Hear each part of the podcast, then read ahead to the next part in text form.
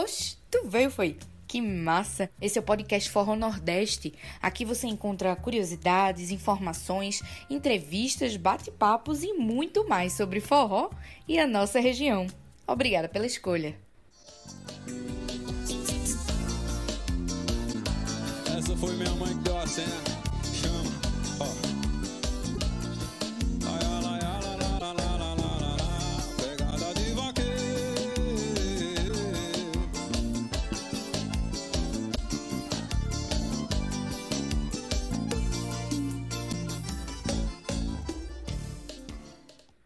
Fala galera, tá começando agora mais um podcast Forró Nordeste e hoje é dia de falar sobre algumas notícias que aconteceram no último mês, em agosto.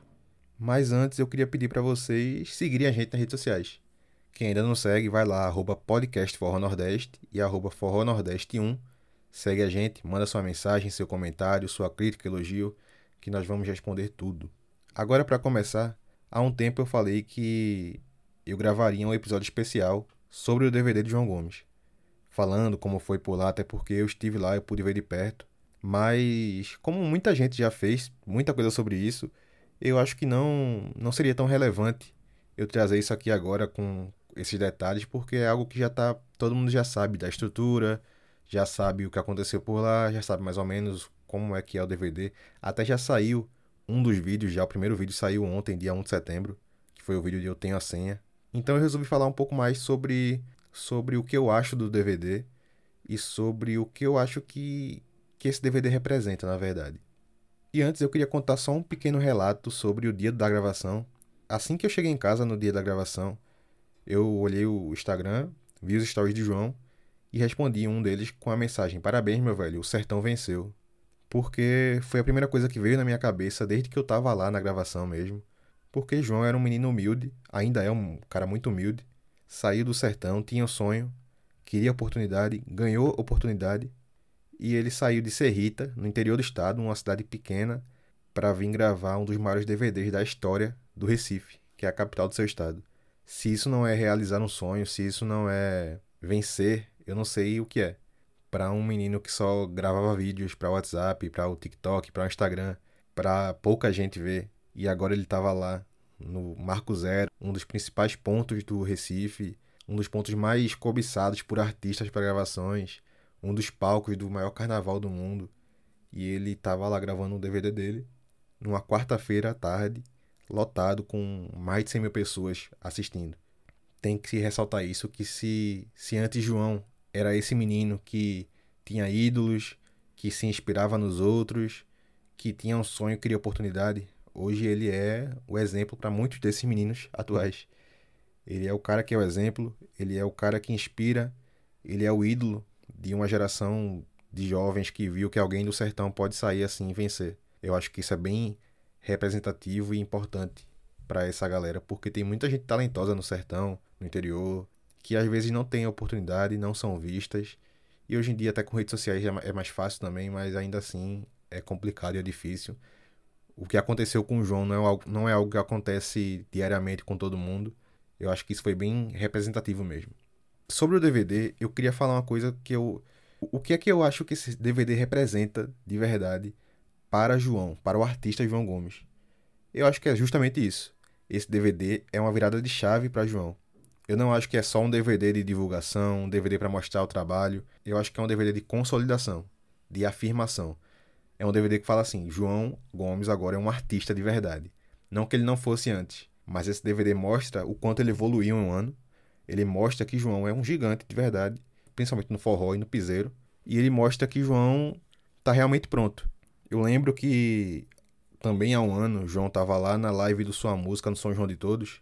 E no palco mesmo ele, ele cantava suas músicas, foi muito massa o show dele. Mas foi a primeira vez que ele se apresentava mesmo que não tivesse um público na frente dele, mas tinha 20 mil pessoas na live assistindo online em casa. E ele se mostrava bem tímido, às vezes olhava para baixo enquanto cantava, não sabia bem para onde ir no palco. Aí você vai assistir hoje em dia, para quem viu o DVD, para quem tava lá, viu que ele dominou o palco completamente. Ele ia de um lado, ia pro outro, ele falava com a galera, interagia com o público. Então, o João que a gente conhecia de um ano atrás como artista não é o mesmo que a gente conhece hoje. Hoje ele é um artista evoluído, um cara que, que aprendeu com o tempo de estrada, aprendeu no dia a dia. Inclusive, vi uma entrevista de Giovanni, da Top Eventos, que foi quem descobriu o João, o empresário dele, que ele até comentou que desde quando ele falou com o João para montar a banda, o João queria colocar Giovanni, que era o sanfoneiro dele, que até hoje é sanfoneiro dele, que é muito amigo dele também.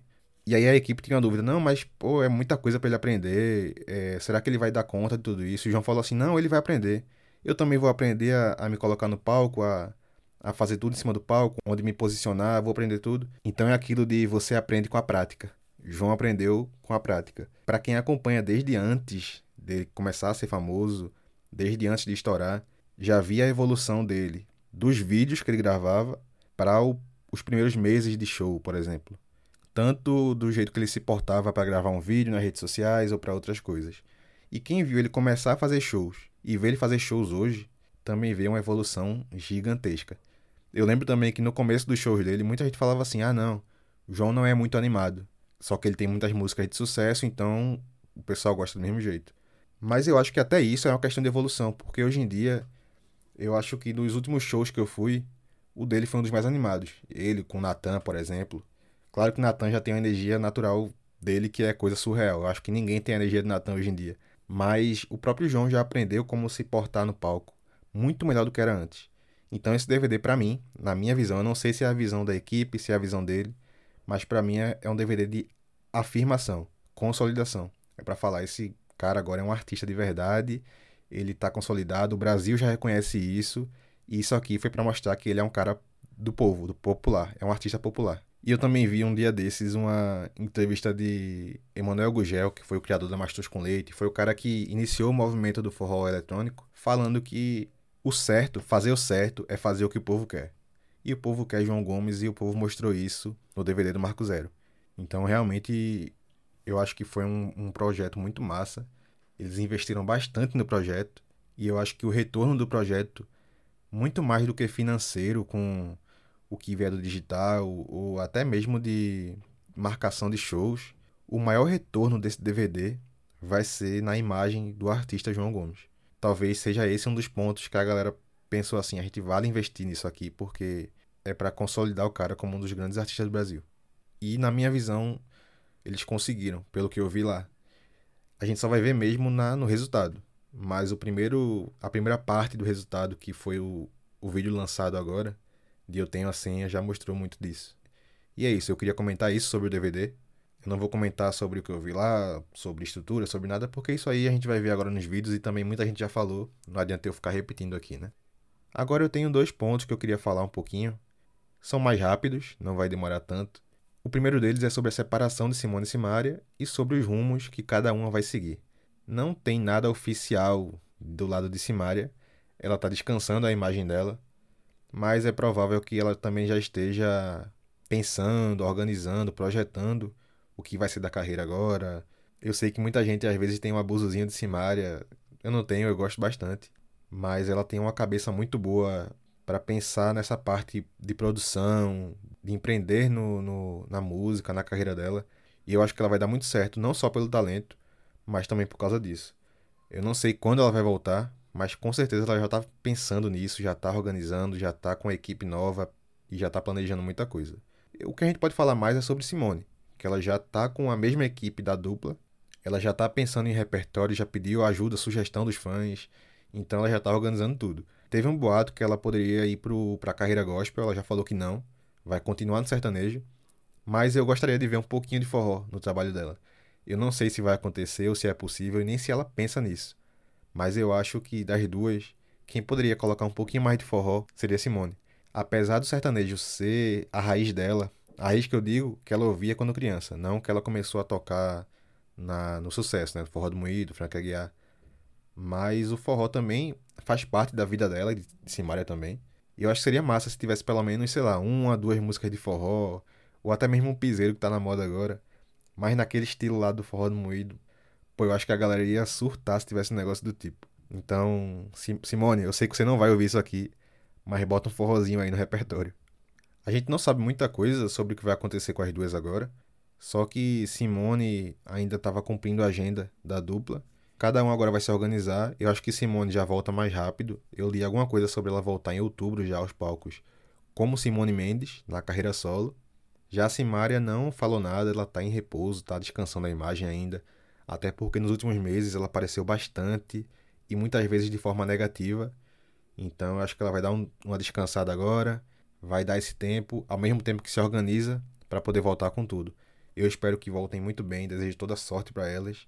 Para a galera que é do Nordeste também aqui, elas fizeram parte do forró. Elas contaram uma parte da história do forró ali desde 2007, com aquele shot acelerado e tal, que marcou muita gente até hoje. A gente lembra daquilo. Então, eu torço muito por elas. Para finalizar, eu queria só comentar rapidinho aqui sobre a saída de Renara Santos e Ingrid Souza da Mastruz com Leite. São duas das cantoras que o pessoal mais gostava da Mastruz. Também eram duas das mais antigas. O pessoal até ficou sem entender porque saíram. É, não sei se vão começar algum projeto paralelo, seja as duas juntas ou cada uma no seu projeto, talvez aconteça isso. Mas agora Mastruz vai atrás de uma nova vocalista. Já começou um concurso, inclusive, daqueles concursos famosos, né? O mesmo que fez elas entrarem também. Então, vamos esperar aí os próximos capítulos da história da Mastruz com Leite, que deve vir novidades por aí. E por hoje é só isso mesmo, não tem tanta coisa. Eu aqui na minha vida em off, eu tava de férias do meu trabalho, então eu tava mais por fora do que acontece no mundo do forró.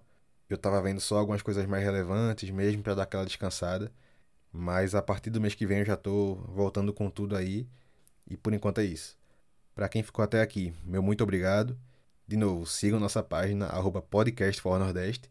E até a próxima. Valeu!